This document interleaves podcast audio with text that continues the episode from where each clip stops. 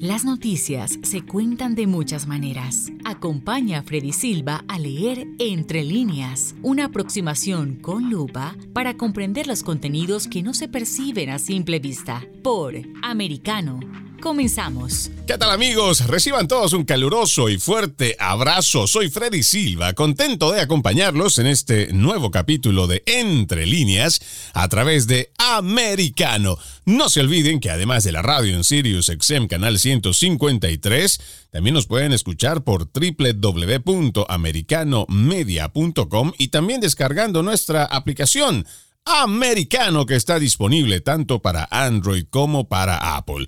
El día de hoy estaremos hablando sobre este anuncio de Twitter y ojo, ya puesto en marcha también sus normas de desinformación de cara a las elecciones de medio término en los Estados Unidos y veremos si este nuevo Ministerio de la Verdad tiene o no una base jurídica para llevar adelante estas políticas. Tenemos como invitado a José Brechner, periodista, radicado aquí en los Estados Unidos, analista, consultor político, ex diplomático boliviano, columnista en periódicos de renombre, activo defensor de la democracia, las libertades, derechos del individuo, la economía de mercado y la propiedad privada. Qué gusto tenerte nuevamente con nosotros aquí en Entre Líneas. José, bienvenido. Gracias a ti, Freddy, por tenerme en tu programa. Bueno, este es un tema que a nosotros realmente nos llama mucho la atención porque ya hemos visto este ejercicio de control que ha hecho precisamente en nombre de la lucha contra la desinformación, lo hace Twitter, y que ha tenido efectos bastante nefastos. Creo que el más eh, relevante que podríamos nosotros mencionar, José, es cómo se ha ocultado deliberadamente, se ha censurado, se ha desacreditado también la información de la computadora portátil de Hunter Biden. Situación que además ha tenido consecuencias, yo diría muchas, porque al momento de que esta empresa trans multinacional como lo es Twitter decide ocultar una información en una temporada muy sensible, que hablábamos de las elecciones allá en el 2020, y que no podríamos decir para beneficiar, pero sí podríamos estar seguros de que esta es una decisión que se tomó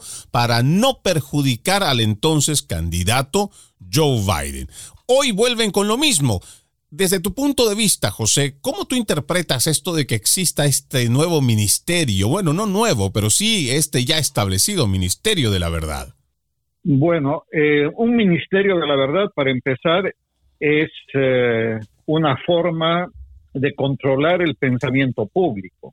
Eso de Ministerio de la Verdad no tiene nada. Eso es Ministerio de Desinformación, eso es un, eso es un ministerio para tergiversar la verdad y simplemente transmitir lo que le gusta al gobierno. Lo que hacen todos los gobiernos dictatoriales poderosos en todas partes del mundo. Ellos colocan sus eh, radios, colocan a su gente en eh, sus programas y solamente uno puede escuchar lo que ellos dicen. El caso más, eh, más claro es la Unión Soviética cuando tenía solamente a Pravda y lo que sucede en Cuba que tienen solamente a Grama y eso es lo que hacen los países totalitarios, los países comunistas, que solamente tienen una fuente de información. En este país, como está, diversificada la información por eh, empresas privadas que, que se manejan libremente, entonces ellos están tratando de penetrar con su propio ministerio para controlar lo que uno dice. Nosotros estamos viviendo una dictadura lo que está sucediendo en este país hoy en día es lo mismo que ha sucedido en América Latina. Hoy en día toda América Latina, con excepción de Brasil, Paraguay y Uruguay, todos los países están bajo dictaduras socialistas donde hacen básicamente lo mismo, permiten algo de libertad porque se dieron cuenta de que aunque la gente grite, no hacen nada, mientras la gente no salga a las calles, mientras la gente no pueda acceder al poder y al poder solo puedes acceder con las armas, porque los votos también son fraudulentos. Entonces los tipos se mantienen firmes en el poder, ya son 40 ah, años que estamos viviendo esta basura desde que Jimmy Carter tomó el poder y cambió a todos los gobiernos de América Latina o todos los gobiernos de América Latina cambiaron por la presión que metió Estados Unidos. Lo irónico del asunto es que Jimmy Carter cambió a los que eran amigos de los Estados Unidos por aquellos que son enemigos de los Estados Unidos, pero coinciden en ideología política. En este momento en Estados Unidos estamos viviendo una situación tremendamente grave con lo que sucedió eh, esta semana con Donald Trump, que se metieron en su casa, eso es un ejemplo de lo que es una dictadura, el FBI se ha convertido en la Gestapo de los Estados Unidos o la Stasi alemana, eh, la KGB, cualquiera de los ejemplos es válido, es la misma basura, la misma porquería, su jefe es un sinvergüenza que ni siquiera tuvo el coraje y la decencia de contestar las preguntas que le, que le hizo el Senado en la en la interpelación a la que estuvo sometido la semana pasada y en medio de, de la interpelación dice que tiene que tomar un avión como si estuviese apurado y el señor, eh, para empezar, tiene su avión propio porque el FBI tiene avión propio y se fue eh, de vacaciones. Y él se cree dueño del mundo, igual que se creía James Comey con el... Eh, cuando él era el jefe del FBI. En este momento el FBI se ha convertido en un peligro muy grande contra la sociedad americana. A, propósito de eso, por ejemplo, también salieron, y a medida que iba saliendo la información de la redada que se da en la casa del de, eh, expresidente Donald Trump, son precisamente tanto del Buró Federal de Investigaciones como del Departamento de Justicia que salen a decir que están muy preocupados y que están asustados porque han empezado a recibir más amenazas de lo, de lo regular, digámoslo así, pero es como una especie de decir, bueno, no sé por qué lo hacen contra nosotros, cuando en realidad somos nosotros los que tenemos que hacer muchas preguntas como ciudadanos en cuanto al proceder, el accionar que han tenido, no solo en el caso de Donald Trump, sino muchos otros, los cuales no han tenido la misma diligencia. Y creo que eso es lo más grave y la gente se está dando cuenta y es por eso que también hay esta reacción. Ese es el problema más serio que hay hoy en día en Estados Unidos. Como digo, estamos viviendo una dictadura. Esto está en el mismo camino que Venezuela, que Bolivia, que Argentina, que Chile, que todo Sudamérica. Esto se ha convertido en una república bananera. Este país está yendo para atrás y lo difícil y lo peligroso es saber si vamos a poder salir de esto democráticamente porque estos ah, sinvergüenzas pueden tergiversar la información, pueden no tergiversar solamente, sino que pueden plantar información falsa en las cosas que sacaron de la casa de Donald Trump. Donald Trump no se preocupa sobre el tema porque sabe que no tiene nada que esconder. Pongámonos en la realidad. Donald Trump dejó una vida de mucho confort para salir a limpiar el pantano, como dijo, y ahora estamos viendo cómo las alimañas del pantano están saliendo a proteger su puesto, porque los izquierdistas que están en el poder, los demócratas, son políticos profesionales que se quieren mantener en el poder toda la vida. Ahí tienes un presidente de 78 años que no sabe dónde está parado, no sabe para qué lado caminar, no sabe lo que tiene que decir, todo lo manejan los miembros de su gabinete que le dicen lo que tiene que decir y lo que no tiene que decir y ni siquiera así el tipo se maneja eh, coherentemente solamente saben mantenerse en el poder. Este es un proceso muy interesante que se da en Estados Unidos. Cuando alguien es elegido para el Congreso, estos tipos saben cómo arreglárselas para mantenerse en el poder constantemente. Una vez que son elegidos, ellos obtienen muchísimo dinero y hacen favores a la gente que los eligió y a la gente que les da plata y se mantienen continuamente reelegibles y hacen todo lo que uno pueda hacer para mantenerse en el poder, obviamente. Y el poder en este país es tan grande si hablamos de poder en cualquier lugar del mundo, que es una cosa maravillosa porque todo el mundo pasa a ser ciudadano de segunda categoría. Imagínate lo que es tener a la policía a tu disposición, a todas las autoridades a tu disposición. Vos estás por encima de todo, pero en este país es mayor que todos los demás. ¿Por qué? Porque es el más rico y el más poderoso. Entonces acá tienes a Alejandro Ocasio Cortés, que de la noche a la mañana aparece como como congresal con un sueldo espectacular y con un poder que nunca se imaginó. Entonces, una tipa como esta se cree dueña del mundo y lo mismo es con los demás. Estos tipos se mantienen en el poder y se atornillan ahí durante décadas. Por eso es muy importante que empiece a haber reelecciones o tiempos limitados en, los, en el Congreso de Estados Unidos porque esto ya ha llegado a ser una dinastía y se convierte en dinastía como ha sucedido con los Bush y como ha sucedido con los Kennedy y como ha sucedido con tanto y los Clinton y todo el mundo cree que una vez que alguien entró en el poder toda su familia está calificada para ser eh, gobernante ese es el eh, ese es el camino. La Pelosi, por ejemplo, Nancy Pelosi, su padre era alcalde en Baltimore en, eh, eh, y Baltimore siempre ha sido un lugar de, de, negocios sucios, sigue siendo uno de los lugares más peligrosos de los Estados Unidos. Hoy en día hay mucho crimen, pero siempre fue un lugar manejado por criminales.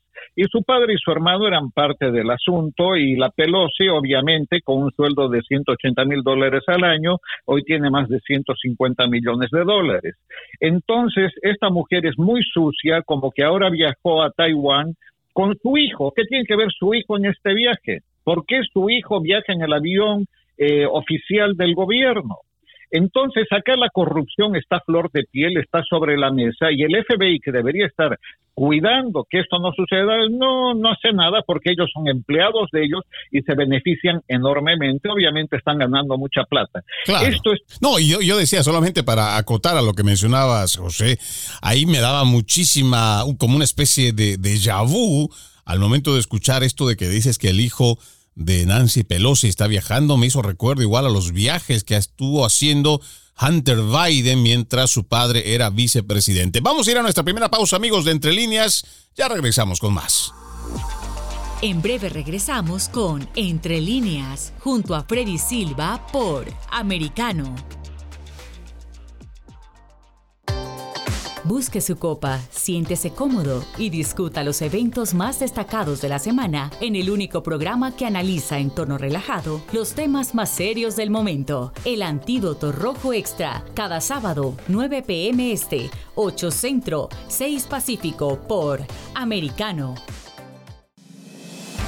Iberoamérica hoy. Un análisis de los acontecimientos políticos y sociales y su impacto en nuestra región Entrevistas con los protagonistas de los temas relevantes, puntos de vista distintos, para que saques tus propias conclusiones. De lunes a viernes en vivo, 12 pm este, 11 centro, 9 pacífico por Americano. Ideas, argumentos, posturas y visiones, sin desperdicios. Escucha, concuerda o difiere con los postulados de José Aristimuño y Jimmy Nieves, quienes debaten con vehemencia de lunes a viernes a las 9 pm este, 8 centro, 6 pacífico por Americano. La hora de la verdad está disponible para ti cuando quieras. Accede a toda nuestra programación a través de nuestra aplicación móvil americano. Descárgala desde Apple Store o Google Play y mantente informado con nosotros.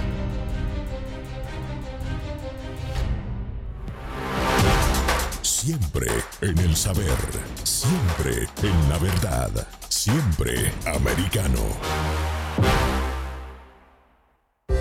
mirada global de la influencia de Medio Oriente en el mundo occidental, junto a Hannah Beris, cada sábado en Israel hoy, 2 p.m. Este, 1 Centro, 12 Pacífico, por Americano.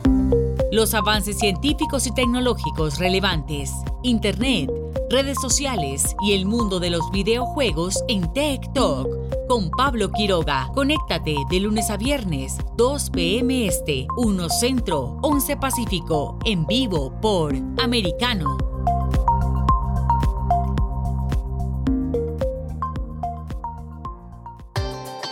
Busque su copa, siéntese cómodo y discuta los eventos más destacados de la semana en el único programa que analiza en tono relajado los temas más serios del momento. El Antídoto Rojo Extra, cada sábado, 9 pm este, 8 Centro, 6 Pacífico por Americano. Estamos de vuelta con Entre líneas, junto a Freddy Silva por americano. Gracias por continuar con Entre líneas. Hoy estamos revisando esto que diríamos una actualización por parte de esta multinacional Twitter en cuanto a la desinformación y su lucha contra la misma.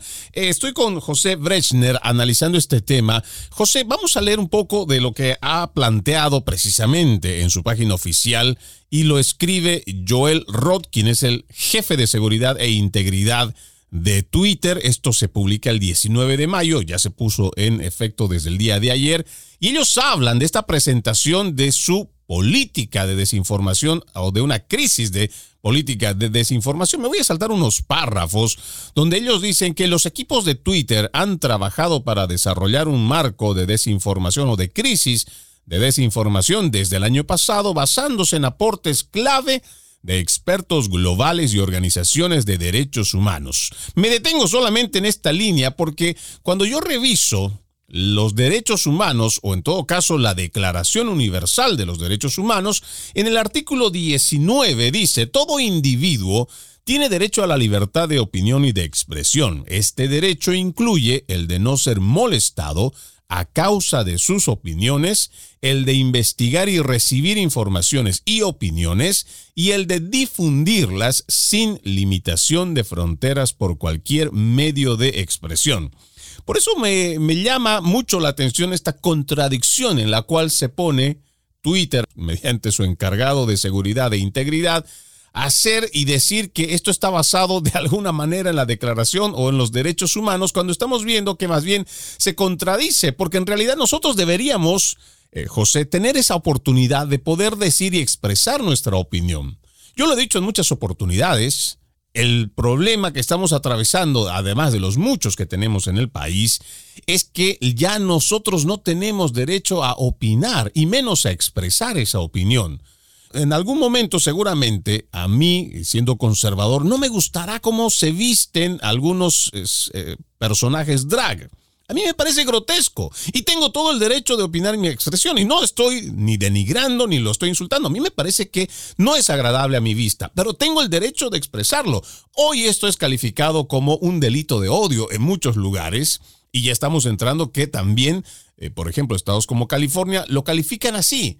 Pero volviendo al punto del derecho humano, lo estamos perdiendo y más aún cuando expresamente lo dice esta multinacional Twitter, sabiendo que está pasándose por encima de un derecho constitucional en los Estados Unidos, José. Acabas de tocar un punto tremendamente importante porque los derechos humanos se perdieron hace mucho tiempo. Los derechos humanos no son derechos humanos, son izquierdos humanos. Solamente la izquierda tiene derechos. Los que somos de la derecha no tenemos derechos. La izquierda ha copado todo lo que significa derechos humanos, empezando en las Naciones Unidas, que es la organización más corrupta y más izquierdista del planeta. Las Naciones Unidas es la basura más grande que existe hoy en día y la más poderosa y lamentablemente está siendo financiada por Estados Unidos. Es interesante, Donald Trump dijo yo no les voy a dar más plata. Todas las peores dictaduras del planeta tienen un asiento importante en las Naciones Unidas. Tienes ahí a Irán, tienes a Venezuela, a Cuba, a países completamente dictatoriales, pero ellos están en derechos humanos, ellos tienen a su gente eh, muchas veces manejando la Comisión de Derechos Humanos y todo el tiempo es así, es la basura más grande que hay en el planeta. Y Twitter es una cosa semejante, con la única diferencia, imagínate, si, si las Naciones Unidas, que es un ente internacional que debería comportarse decentemente no es decente desde ningún punto de vista, está simplemente para ganar plata, son la gente más corrupta que hay en el mundo y la gente más extremista que hay en el mundo. Si ellos pueden hacer eso, imagínate una empresa privada, porque Twitter es una empresa privada, empresa pública desde el punto de vista financiero, pero privada en el, en el sentido de que es manejada por gente que tiene una filosofía política que es ultra izquierda y que hacen lo que les da la gana con su empresa, lo cual ellos tienen el derecho de hacerlo. Eso no figura entre los derechos humanos porque no es una empresa que dependa del Estado, ni de ningún Estado, ni de la gente en general. Lo que ocurre con Twitter es que ellos hacen lo que les da la gana, como que le prohíben, prohibieron a Donald Trump publicar sus tweets Si ellos pueden publicar, eh, eh, prohibirle a un expresidente, censurar a un expresidente, imagínate lo que son estos tipos.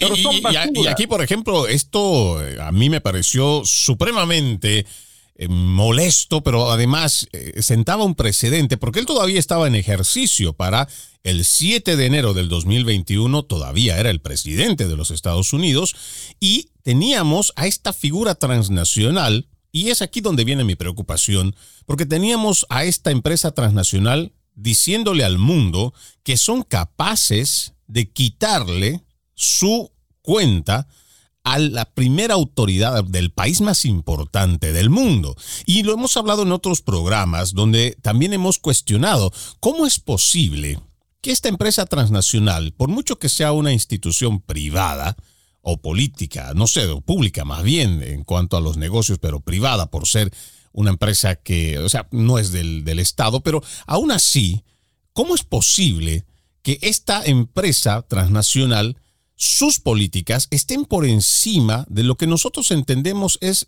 la autoridad suprema que es la constitución.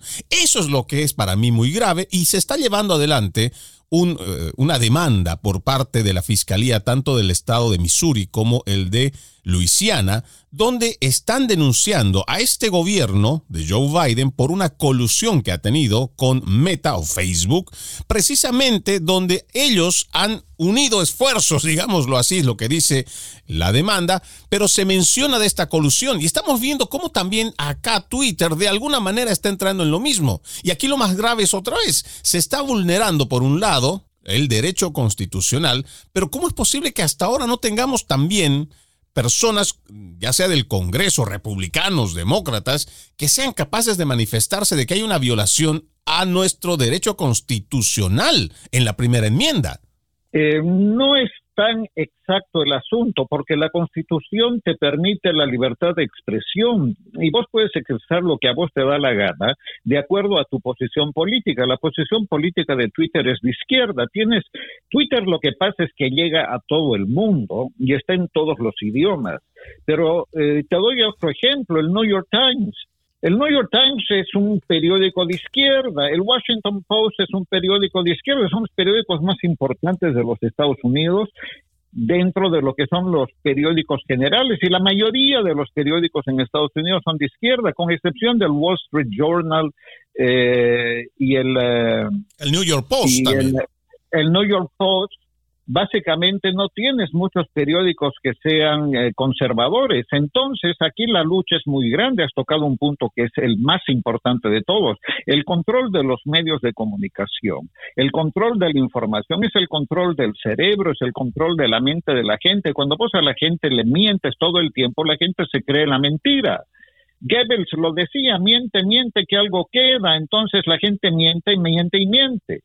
¿Qué hacían los nazis? Lo primero que hizo Hitler dijo, quemen todos los libros, todos los libros, solamente tienen que escuchar lo que yo digo. ¿Qué hizo Mao en China? Quemar todos los libros, solamente el libro rojo se podía, se podía leer. Estos tipos no permiten el libre pensamiento, no permiten la libre expresión. Entonces Twitter es una empresa independiente, hace lo que le da la gana, y ahora se ha habido con esta nueva esta nueva postura de que ellos van a controlar lo que lo que uno pone pero no es de ahora. Lo como vos dijiste ya lo hacían todo el tiempo pero ahora simplemente están poniéndose más duros porque vienen las elecciones. Y ya vamos a empezar a ver cómo empiezan a, a censurarnos a todos porque todos usamos Twitter pero es tan grande, está la cantidad de información que de repente todavía se filtran muchas cosas que a nosotros nos gusta publicar y además ellos mismos para dar una imagen, como digo, que lo también sucede en todos los países sudamericanos o sucede en, otro, en, en todos los lugares donde hay eh, gobiernos dictatoriales, donde permiten que alguien grite un poco para que digan, ven, este tipo está diciendo cosas, no les afecta no les afecta mientras controlen el poder realmente, porque las palabras pueden llegar a mucha gente, pero de repente no llegan a la mayoría que no tienen acceso o que no saben eh, dónde están parados y escuchan a los medios tradicionales.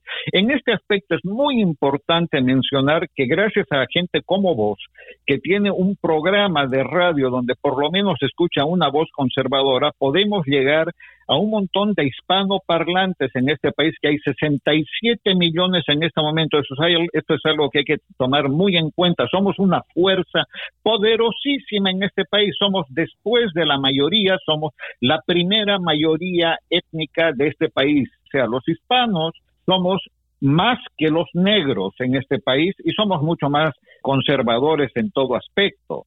Eh, nosotros nos alineamos con una línea conservadora por los principios en los que hemos nacido, eh, que nos gusta la familia, nos gusta eh, saber que un hombre es un hombre y una mujer es una mujer, como estabas hablando vos hace un rato de los drag queens. Si los quiero ver, iré pues a uno de sus clubes pero no es una cosa para, para tenerlos en un colegio como es lo que han estado haciendo en estos días acá en Estados Unidos.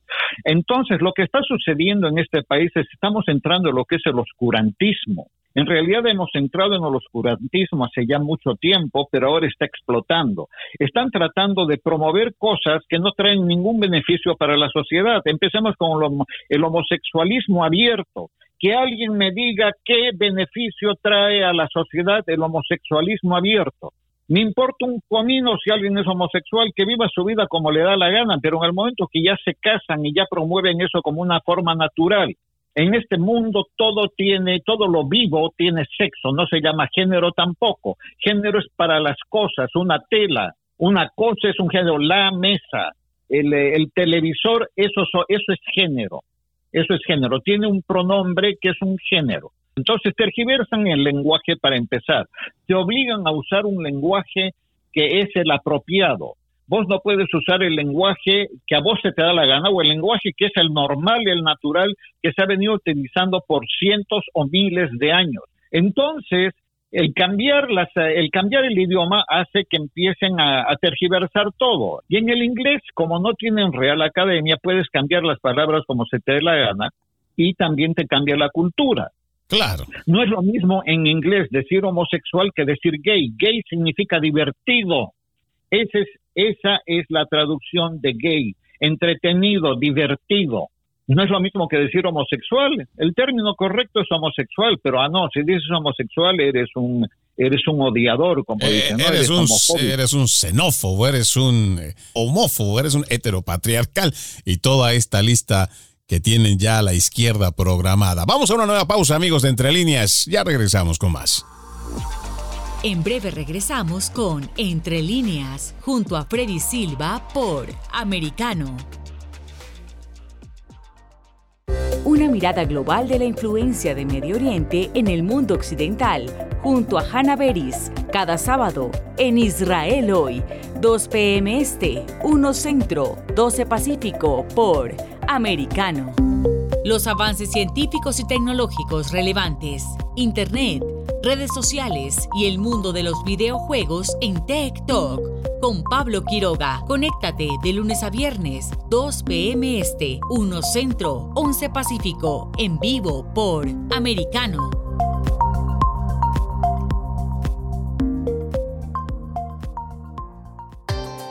Busque su copa, siéntese cómodo y discuta los eventos más destacados de la semana en el único programa que analiza en tono relajado los temas más serios del momento. El Antídoto Rojo Extra, cada sábado, 9 pm este, 8 Centro, 6 Pacífico por Americano. Isabel Cuervo y su equipo indagan y rastrean los hechos para ofrecer una mirada profunda a las noticias, sus causas y consecuencias. Periodismo de investigación. Cada sábado, 7 p.m. Este, 6 Centro, 4 Pacífico, por Americano. Los hechos relevantes que ocurren en Estados Unidos, analizados con la característica frontalidad de Dania Alexandrino y sus invitados. Perspectiva USA. Conéctate de lunes a viernes, 8 p.m. Este, 7 Centro, 5 Pacífico. En vivo por Americano. Infórmate con Lucía Navarro de los temas importantes del día que impactan tu vida. Conoce el contexto de los hechos con el análisis de especialistas. Únete a Actualidad Noticiosa de lunes a viernes a partir de las 10 pm este 9 Centro 7 Pacífico por Americano. Vive en la verdad. Somos americano. El análisis de la actualidad política de los países del sur de Latinoamérica y sus consecuencias en el continente, junto a Marcelo López Macía, de lunes a viernes, 10 a.m. Este, 9 Centro, 7 Pacífico, por Americano. Donde están los hechos, somos Americano. Entre líneas, junto a Freddy Silva, por Americano. Continuamos con más de Entre líneas el día de hoy con nuestro invitado José Brechner, periodista, analista político, ex diplomático boliviano, columnista además en periódicos de renombre, hablando sobre este tema de las nuevas políticas en contra, según ellos, de una crisis de desinformación. Y hablábamos entre el planteamiento que ellos tienen. Ellos aseguran que durante los momentos de crisis, establecer si algo es verdadero o falso puede ser un desafío excepcional. Para determinar si las afirmaciones son engañosas, requerimos la verificación de múltiples fuentes creíbles y disponibles públicamente, incluida la evidencia de grupos de monitoreo de conflictos, organizaciones humanitarias, investigadores de código abierto, periodistas y más. La conversación se mueve rápidamente durante los periodos de crisis. Ahora ellos repiten mucho esto del periodo de crisis. Lo que todavía no veo es lo mismo que pasa con el tema de la pandemia y las vacunas, que se autorizan porque hay una crisis. Todavía no he visto una crisis la cual podamos nosotros afirmar en cuanto a cifras, ya sea de muertos, que por lo general parte a veces de ahí, o de la excesiva propagación de un virus, una bacteria, pero hemos visto que lo mismo se menciona aquí, que hay una crisis. Yo todavía no veo esa crisis que esté azotándonos, de que la gente está falleciendo o hay generación de conflictos muy fuertes dentro de los Estados Unidos, donde ya hemos llegado a las armas por una crisis de desinformación. Pero esto es lo que utilizan ellos en este artículo que lo hemos mencionado. Fue escrito por el jefe de seguridad e integridad, Joel Roth, y se publica el 19 de mayo de este 2022. ¿Tú ves esta crisis de desinformación, José? La crisis de desinformación es la que están promoviendo Twitter y que promueven todos los periódicos y medios de comunicación más importantes de este país, que tergiversan la información todo el tiempo, como te digo, tergiversando hasta el idioma. Entonces, lo que está sucediendo es, eh, la palabra gay, como dije hace un rato, es una tergiversación de la realidad. No significa que sean divertidos o entretenidos, porque tienen eh, apetencia por, eh, por, por su mismo sexo. Entonces, esa es la tergiversación real. Acá lo que pasa, ellos juegan con el pensamiento de los demás, haciéndonos creer a nosotros que nosotros somos los que estamos tergiversando y estamos cambiando las cosas cuando son ellos los que vienen con, las, con los cambios.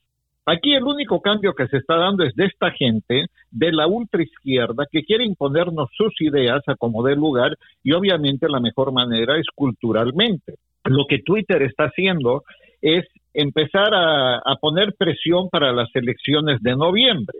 En las elecciones de noviembre ellos tienen miedo de que gane Trump y va a ganar, o sea, no Trump, van a ganar los republicanos, pero lo que hizo el, el FBI esta semana está impulsando a que Trump gane con mucha más fuerza de lo que todos imaginaban y posiblemente saque a relucir que va a ser eh, que, es el candidato, o sea, que, se va a presentar como candidato antes de lo que... O lo que él eh, estaba esperando, ¿no? Que él, porque yo tenía entendido a lo que más o menos por deducción veía de que él va a esperar incluso que se dé una victoria, porque se espera que esta ola roja que venga el 8 de noviembre sea bastante abrumadora y que sea la oportunidad para que él lance oficialmente su candidatura, aunque ya hemos visto a través de sus rallies y sus presentaciones, sus discursos largos, casi en la mayoría, él habla de eh, hacer el cambio el mismo o que viene desde este mismo movimiento de MAGA, de Make America Great Again, y que él estaría presente el 2024, pero creo que tú tienes muchísima razón. Esto ayudaría mucho a que él pueda catapultar ya, oficializar más bien su candidatura, pero también es extraño, ¿no? Lo que, lo que ha ido pasando eh, en cuanto a esta redada, porque estamos encontrando documentos de que indican que existía en su poder datos relacionados a armamento nuclear o no sé si decirlo de esa forma, armamento o material nuclear, los cuales ellos consideran que podría ser muy sensible o clasificado. Y yo me pregunto, durante tanto tiempo es que, se, porque ya ha pasado más de un año, durante todo este tiempo recién se dieron cuenta que eso era importante revisarlo. Hoy todo lo que dice el FBI, el FBI en este momento, lo que dice el gobierno es mentira, es falso. Y además todo esto es, eh, esto es al más puro estilo, como digo, estalinista. Ellos se metieron a buscar información para acusarlo de algo. No es que están buscando un dato específico, están yendo a ver si encuentran algo. Esto es algo que solamente sucede en los países tercermundistas y dictatoriales. Van, agarran a alguien y dicen, a ver, busquen y busquen que algo de repente encontramos. No es que lo están acusando de que hay algo específico. Entonces salieron esto de que hay información sobre asuntos nucleares. Eh, Trump se ríe del asunto porque sabe que no tiene nada. Lo terrible es que puedan llegar a plantar alguna información que, que no existía. Pero todo esto es basura pura porque, por ejemplo, tienes el caso de Barack Obama Barack Obama se fue con 30 mil documentos a su casa, nunca ha sido investigado, nunca le pidieron que devuelva nada, nunca le dijeron nada. Y este está actuando políticamente en los Estados Unidos a través de OFA, Organizing for Action, que nadie le está prestando atención, pero es una organización tremendamente grande, financiada fundamentalmente por George Soros y otros mega billonarios que le dan todo el dinero del mundo pero nadie investiga al señor Barack Obama. El señor Barack Obama se fue a vivir a Washington, D.C., cosa que no hizo ningún presidente antes en la historia. Todos los presidentes terminan su mandato y se van a vivir a un lugar tranquilo y, viven su vida el resto del tiempo sin meterse demasiado en política, con excepción del señor Jimmy Carter que se empezó a meter en política internacional. Personalmente yo estuve con Jimmy Carter y, el tipo dijo, en lo que menos entiendo es de política internacional. Me calificaría como un B minus, me dijo B minus. B minus yo te daría una C o una D, ¿no? O sea, C o D en inglés. Y el tipo salió presidente elegido en este país. ¿Cómo puede ser que un tipo tan idiota pudo llegar a presidente? Y este otro que tenemos ahora no es ninguna maravilla, es diez mil veces peor. Y toda la gente que tienes en el gabinete, si vos los llegas a conocer, vos dices, no puedo creer que estoy hablando con una persona racional, estos tipos no tienen idea de lo que pasa en el mundo, no tienen idea de lo que pasa acá, no tienen idea de nada, son ideólogos izquierdistas convencidos de que son mejores que los demás, de que ellos van a hacer un mundo mejor, pero ellos están obligados a dominar ese mundo, ellos son los que tienen que controlar cómo funcionan las cosas. Esta basura no es de ahora, esta basura ya viene desde la época de, de la Unión Soviética, desde la Revolución Rusa, esta porquería no para. Y esto es lo más increíble del asunto. El error más grande que cometieron cuando cambió la, cuando la Unión Soviética se dio por vencida, dijeron, bueno, el sistema no funciona.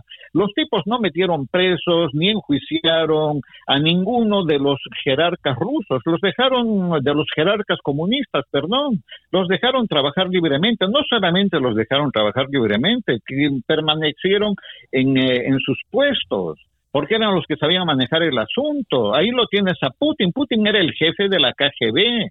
Simplemente se dio cuenta de que el comunismo no funcionaba, dijo hay que darles, eh, hay que dar lugar a la libre empresa y ahí es donde agarró y les dio a sus amigos, que eran en realidad los amigos de Boris Yeltsin, él les dio el, eh, el derecho a trabajar, esos son los oligarcas. ¿Por qué los oligarcas rusos son, han sido castigados por el mundo? Porque un oligarca ruso no es lo que se imaginan algunos tipos en el resto del mundo que hacen negocios con los gobiernos. No, los oligarcas rusos son tipos que salieron de la nada. Nadie era dueño de nada en Rusia pero tenían amistades en el gobierno y eran tipos inteligentes para hacer negocios. Entonces dijeron, señores, dennos estas empresas que son del Estado, porque todo pertenecía al Estado, y nosotros las vamos a manejar, o yo las voy a manejar, ¿no? Por decir una empresa de gas, una empresa de petróleo, de lo que sea, porque más que eso no produce Rusia. Entonces les dijeron, ok, pero somos socios, claro, por supuesto. Entonces son empresas de miles de millones de dólares que son manejadas por tipos que entraron sin un peso, nunca le pagaron nada a nadie, nunca le, pagaron una deuda ni nada porque no tenían deuda, el gobierno les perdonó todo, este es dinero hecho a través del gobierno con gente privada. Entonces estos se hicieron mega millonarios y Putin también se hizo mega millonario y Yeltsin fue el que empezó con esto, que fue el que le presentó a sus amigos a Putin. Y Putin le dijo, eh, le dijo, mira, estos son mis amigos que están empezando a manejar las empresas, dijo, y no me gustaría que les hagas nada, dijo, no, al contrario, me encantaría conocerlos, me encantaría eh, seguir haciendo negocios con ellos y eso es lo que hizo y no solamente hizo negocios con ellos, sino que amplió su círculo de amistades. Te cuento una anécdota muy interesante. En la época de la Unión Soviética eh, hubo empresas que nunca existieron que fueron manejadas teóricamente por eh, empleados del gobierno. Le decían a un empleado del gobierno, vamos a hacer una fábrica en Siberia a 10.000 kilómetros de acá. Bueno, 10.000 kilómetros es demasiado, a 2.000 kilómetros de acá. Nadie va a ir a Siberia a 2.000 kilómetros de, de, de, Moscú, es muy raro el tipo que quiere meterse por esos lados. Hubo empresas, hubo una en particular manejada por una mujer que era inteligentísima, que todos los años presentaba balances y producción, etcétera. Nunca hubo la empresa, la tipa manejaba todo el dinero en papeles pero nunca existió la empresa. Se llama, de ahí surgió el, famoso adjetivo de los cleptócratas, los ladrones del gobierno. Los tipos eran brillantes, pues los rusos no son brutos, es gente inteligente. Entonces, este tipo de cuestiones existió en Rusia durante mucho tiempo. Rusia es el país más corrupto de Europa. Y, le, sí, y antes que Rusia está Ucrania. Ucrania y Rusia son los dos países más corruptos de Europa y ahora Zelensky está haciendo millones de millones, miles de millones. El mejor negocio que hizo Ucrania en toda su vida es entrar en guerra con Rusia. Nunca van a ganar esa guerra. Rusia nunca les va a devolver los territorios que ha, conquistado. Y esto es una guerra eh, simplemente para beneficiar a la burocracia a la burocracia ucraniana que se está hinchando de plata. Y ahí estamos viendo cuántos miles de millones de dólares están destinando desde acá, desde los Estados Unidos. Y también, sorpresivamente, no tenemos un desglose, un detalle de cómo se está distribuyendo, no hay una rendición de cuentas al respecto. Vamos a una nueva pausa, amigos de Entre Líneas. Ya regresamos con más. En breve regresamos con Entre líneas, junto a Freddy Silva por Americano. Donde vive la verdad. Somos americano. Los hechos relevantes que ocurren en Estados Unidos, analizados con la característica frontalidad de Dania Alexandrino y sus invitados. Perspectiva USA Conéctate de lunes a viernes, 8 pm este, 7 centro, 5 pacífico. En vivo por Americano.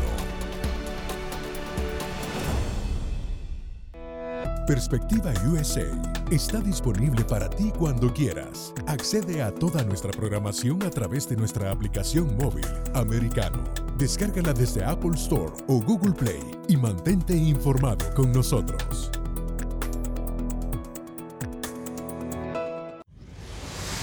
Diego López y Dianelis Guerra comentan y analizan el acontecer deportivo, torneos, campeonatos y la actuación de tus atletas favoritos en Deportes Americano. Sábado, 10 pm este, 9 centro, 7 pacífico por Americano. Busque su copa, siéntese cómodo y discuta los eventos más destacados de la semana en el único programa que analiza en tono relajado los temas más serios del momento. El Antídoto Rojo Extra, cada sábado, 9 pm este, 8 Centro, 6 Pacífico por Americano. Los hechos relevantes que ocurren en Estados Unidos, Europa, Asia y Medio Oriente, vistos con la mirada experta de la internacionalista Lourdes Subieta, en Así está el mundo, de lunes a viernes, 11 a.m. Este, 10 Centro, 8 Pacífico, en vivo por Americano. Ideas, argumentos, posturas y visiones, sin desperdicios. Escucha, concuerda o difiere con los postulados de José Aristimuño y Jimmy Nieves, quienes debaten con vehemencia de lunes a viernes a las 9 pm este, 8 centro, 6 pacífico por Americano. Somos Americano.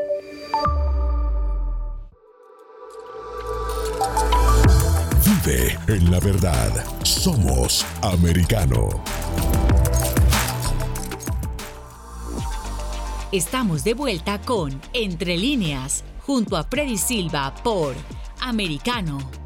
Continuamos con más de Entre líneas. No se olviden que además de la radio, en Sirius XM Canal 153, también nos pueden escuchar por www.americanomedia.com y también descargando nuestra aplicación Americano. Estamos hablando sobre la propuesta de Twitter y su lucha contra la desinformación un nuevo protocolo, digámoslo así, en los cuales ellos establecen qué es verdad, a quién le permiten decirlo y cuál noticia consideran ellos no debe de difundirse y por lo cual también censurarse. A mí me llamó la atención, eh, José, José Bresner, nuestro invitado el día de hoy, que esta semana, solamente por poner un ejemplo muy reciente, el presidente Joe Biden sale a decir que la inflación en julio fue del 0%. Y no veo hasta ahora una sola, un solo video donde él lo dice públicamente, Joe Biden, el cual siquiera esté con una banderita roja que diga información falsa o fuera de contexto. No, a ellos les permiten todo. El asunto es muy simple. Lo que el tipo dijo es que este mes, en relación al mes pasado, no aumentó la inflación, pero la inflación sigue siendo del 8.7%. Entonces, como el mes pasado llegó a 9.1, ah, entonces este mes volvió a lo que era antes. Sí, sí, este país sigue con una inflación brutal, pero no, no aumentó más de lo que había aumentado. Entonces él dice es cero. Esa es la manera en que tergiversan la información. Que cero la inflación, que cero la inflación. Acá todo está la inflación general es ocho y pico por ciento, pero la inflación real en la canasta familiar, en los artículos que la gente compra es del 20, 30 por ciento. Y tal vez es mucho más, ¿no? Porque eh, cuando hablamos de los informes que nos entrega el Departamento de Trabajo, pues es un promedio. La verdad que eso solamente es un promedio, porque hemos visto, haciendo nomás un pequeño ejemplo, si usted compraba la gasolina en 2 dólares con 15 centavos cuando todavía estaba el presidente Donald Trump allá a finales del 2020, principio, el primer mes del 2021, y hoy, a un año y un poco más de esta gestión de Joe Biden, usted está pagando casi 5 dólares, hablamos de un 100%. Y eso, por ejemplo, lo siente la gente en su bolsillo, porque además su capacidad de ahorro cada vez es menos, su poder adquisitivo también, y esto hace de que la gente tenga serios problemas para llegar a fin de mes. Pero tenemos un mandatario que piensa que puede seguir dando estas mentiras, como ha venido diciendo de que la inflación era momentánea, eh, que era una situación que ya iba a bajar, que se iba a contener, pero hoy por hoy hemos visto que hemos llegado a un máximo histórico en más de 40 años, como lo mencionaste muy bien, 9,1% en el mes de junio, y 8.5% en el mes de julio, el último reporte que hemos salido, pero tal vez cierto, en algún punto pudo haber dicho, o tal vez se le olvidó mencionar que una inflación intermensual pudo haber quedado en cero, pero eso no quita la realidad de que estamos pagando más y que cada vez tenemos menos dinero. Correcto. Y la inflación, como vos dijiste, del 8.5, 9.1, es la inflación sobre todos los productos que hay en este país lo cual a mí no me interesa si hay inflación en el cobalto o si hay inflación en el bronce. A mí me interesa lo que yo consumo, lo que consume el, el consumidor diario y esas cosas, como bien dijiste, subieron muchas cosas hasta 100%. Entonces, la inflación comprende absolutamente todo lo que produce este país, pero en ciertos productos esa inflación es muchísimo más alta y son justamente los artículos que le conciernen al ciudadano común lo que consume todos los días, la comida y la gasolina y todo lo que utiliza diariamente. Bueno, yo te iba más bien a proponer, este es un artículo que me parece interesante que la gente lo sepa, esto sacó de conservativebrief.com, se publicó el 5 de agosto, lo escribe Martin Walsh y habla sobre lo que un juez le ordena a la administración de Joe Biden a que entregue las comunicaciones con las empresas tecnológicas. Lo había mencionado en una parte de este programa de que se ha presentado una demanda por parte de la Fiscalía General tanto del estado de Missouri como el estado de Luisiana. Y se está diciendo, bueno, se ha argumentado de que han coludido, que han entrado en colusión tanto la administración de Joe Biden con, en este caso, las eh, redes sociales de Meta, Twitter y YouTube, que están incluidos dentro de esta demanda. Me llena de mucha esperanza, no sé tú, pero dentro de este artículo dice que este juez le está ordenando, el juez del Tribunal del Distrito de Estados Unidos, Terry Doctor, del Distrito Oeste de Luisiana, que ha concedido la orden de presentación de pruebas solicitadas por los fiscales y le está dando eh, la entrada, creo que podría ser la palabra, pero se está recibiendo, lo que quiere decir que sí existe prueba justiciable en cuanto a lo que ellos han utilizado desde el gobierno con las empresas de redes sociales, han coartado la libre expresión y se han pasado por encima de nuestra constitución. A mí me llena de mucha eh, expectativa esto, José, porque el simple hecho que este juez haya dado ah, paso a que se vaya recibiendo esta demanda y que se conceda la orden, además de presentación de pruebas, me parece que es un paso sumamente importante, pero que otra vez esto no sale en la prensa hegemónica, esto no sale en los principales medios de comunicación, cuando este debería ser el impulso para la gente que estamos a favor de la libertad de expresión y los derechos constitucionales, sumarnos a que esto se lleve adelante. Ojalá fructifique. El asunto es que este tipo de cuestiones a veces hay alguien que sale con algo y puede tener un buen efecto, pero muchas veces eh, amedrentan al mismo juez como como vimos, estos tipos no tienen tapujos absolutamente con nadie y como dijiste, no sale en la prensa, eh, en la prensa mainstream, en, la corriente general o principal de la prensa, entonces uno se entera eh, casualmente de estas cosas y de repente, como digo, puede fructificar y de repente no. Anda a ver cuántos obstáculos le van a poner de por medio antes de que salga algo. El tema es el siguiente. Eh, no nos olvidemos que Twitter está bajo juicio también en este momento por Elon Musk. Elon Musk dijo, señores, no solamente ustedes han mentido con la cantidad de usuarios que dicen tener, porque 20% de los usuarios parece que son inexistentes, simplemente son robots o, son falsos, y él les está metiendo un juicio ahora que le va a costar duro a Twitter ellos tienen derecho a decir lo que quieran desde su ángulo. Entonces tienen derecho a prohibir o no lo que les da la gana. Ese es el problema. Y por eso Donald Trump sacó eh, Truth Social. Me dijo, acá no se puede hablar, hagamos otro. Hicieron otro, hicieron otro. Hay varios, hay un montón, tienes, hay, hay un montón de nuevos... Eh, no, eh, alternativas, ¿no? pero no son tan grandes, ¿no? Claro, no, no son mucho, pero por lo menos hay una alternativa, porque lo malo es que cada vez tenemos en esta misma idea de la libertad de mercado, eh, que la empresa crea que puede estar por encima. Para mí el problema más grave, José, y te voy a dejar con esta pregunta antes de irnos a, a la última pausa, para mí lo más grave es el hecho de que instituciones piensen que sus políticas pueden estar por encima de lo que establece la Constitución. Vamos a la pausa, ya regresamos con esto. En breve regresamos con Entre líneas, junto a Freddy Silva por Americano. Somos Americano.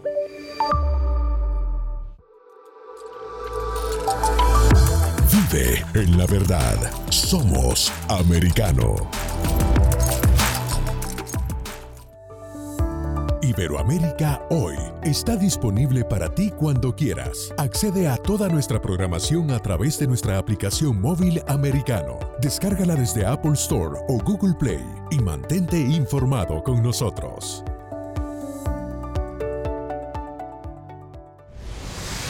Diego López y Dianelis Guerra comentan y analizan el acontecer deportivo, torneos, campeonatos y la actuación de tus atletas favoritos en Deportes Americano. Sábado, 10 pm Este, 9 Centro, 7 Pacífico por Americano. Ideas, argumentos, posturas y visiones, sin desperdicios. Escucha, concuerda o difiere con los postulados de José Aristimuño y Jimmy Nieves, quienes debaten con vehemencia de lunes a viernes a las 9 pm este, 8 centro, 6 pacífico por Americano. Diversas ideas, múltiples argumentos, distintos puntos de vista. Únete a las líderes de opinión más influyentes de habla hispana. De lunes a viernes, 6 p.m. Este, 5 Centro, 3 Pacífico, por Americano.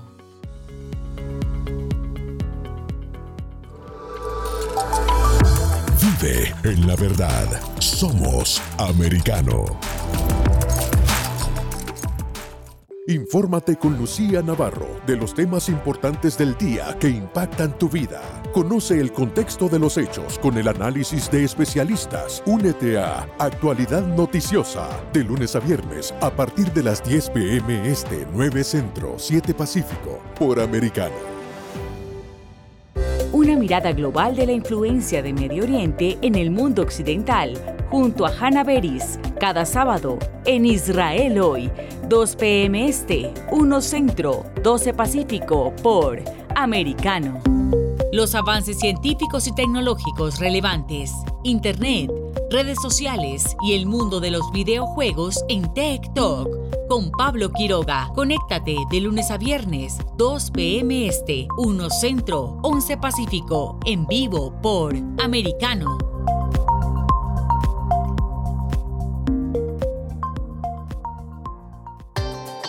Busque su copa, siéntese cómodo y discuta los eventos más destacados de la semana en el único programa que analiza en tono relajado los temas más serios del momento. El Antídoto Rojo Extra, cada sábado, 9 pm este, 8 Centro, 6 Pacífico por Americano. Estamos de vuelta con Entre líneas, junto a Freddy Silva por Americano. Continuamos con más de Entre líneas, revisando este artículo, el cual habla sobre el juez que ordena a la administración de Joe Biden entregar a las eh, comunicaciones con las empresas tecnológicas en una demanda, la cual se les acusa de colusión tanto a funcionarios del gobierno, empezando por Joe Biden, que habrían coludido con las empresas de redes sociales, incluidas aquí Meta, igual que YouTube, igual que Twitter. Dentro de este artículo, ya casi para terminar, dice, la demanda alega que las empresas en redes sociales etiquetaron la información como información errónea o desinformación en violación de la primera enmienda y que el gobierno federal se extralimitó en su autoridad y el Departamento de Salud y Servicios Humanos y el Departamento de Seguridad Nacional violaron el procedimiento administrativo. La demanda también decía que la ahora disuelta Junta de Gobernanza de la Desinformación suprimió información relacionada con la historia de la computadora portátil de Hunter Biden antes de las elecciones presidenciales del 2020, la teoría de la fuga de laboratorios del origen COVID-2019, la eficiencia de las máscaras y los eh, bloqueos o cuarentenas y la integridad electoral. Cuatro temas fundamentales. José, nos queda apenas dos minutos para poder cerrar que otra vez me llena de esperanza, pero seguramente habrá más de una persona que estará interesada en que esto avance, más que todo por el bien de la libertad constitucional a nuestro derecho a expresarnos. Lo que pasa es que Twitter es muy grande, llega a todo el mundo y lo que ocurre es que ellos deciden quién habla y quién no, porque es de ellos. La empresa privada está, eh, está solidificada. O sea, vos tienes derecho a, a, decir lo que tú quieres dentro de tu canal. Ellos no están violando la constitución, por eso no pasa nada. La constitución te permite decir lo que tú quieras, pero dilo a través del medio que te permite decirlo. Ellos no te lo permiten.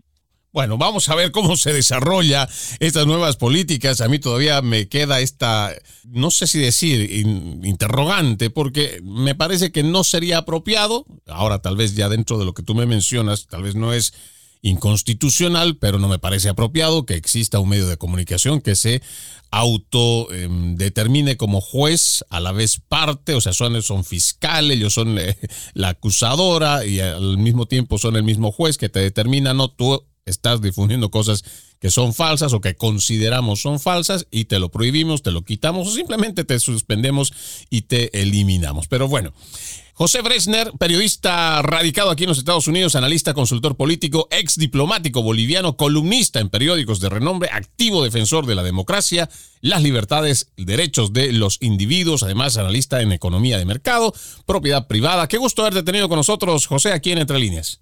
Gracias a ti, Fred, y gracias por invitarme. Bueno, un fuerte abrazo y de esa forma vamos poniendo punto final a este capítulo de Entre líneas, invitándolos a que continúen con mi compañera Dania Alexandrino y Perspectiva USA. Sigan con Americano. Permiso. Entre líneas, un programa en el que leemos un poco más de lo que está expresamente escrito o dicho. Conéctate con nosotros de lunes a viernes a las 7 p.m. Este, 6 Centro, 4 Pacífico, en vivo por Americano.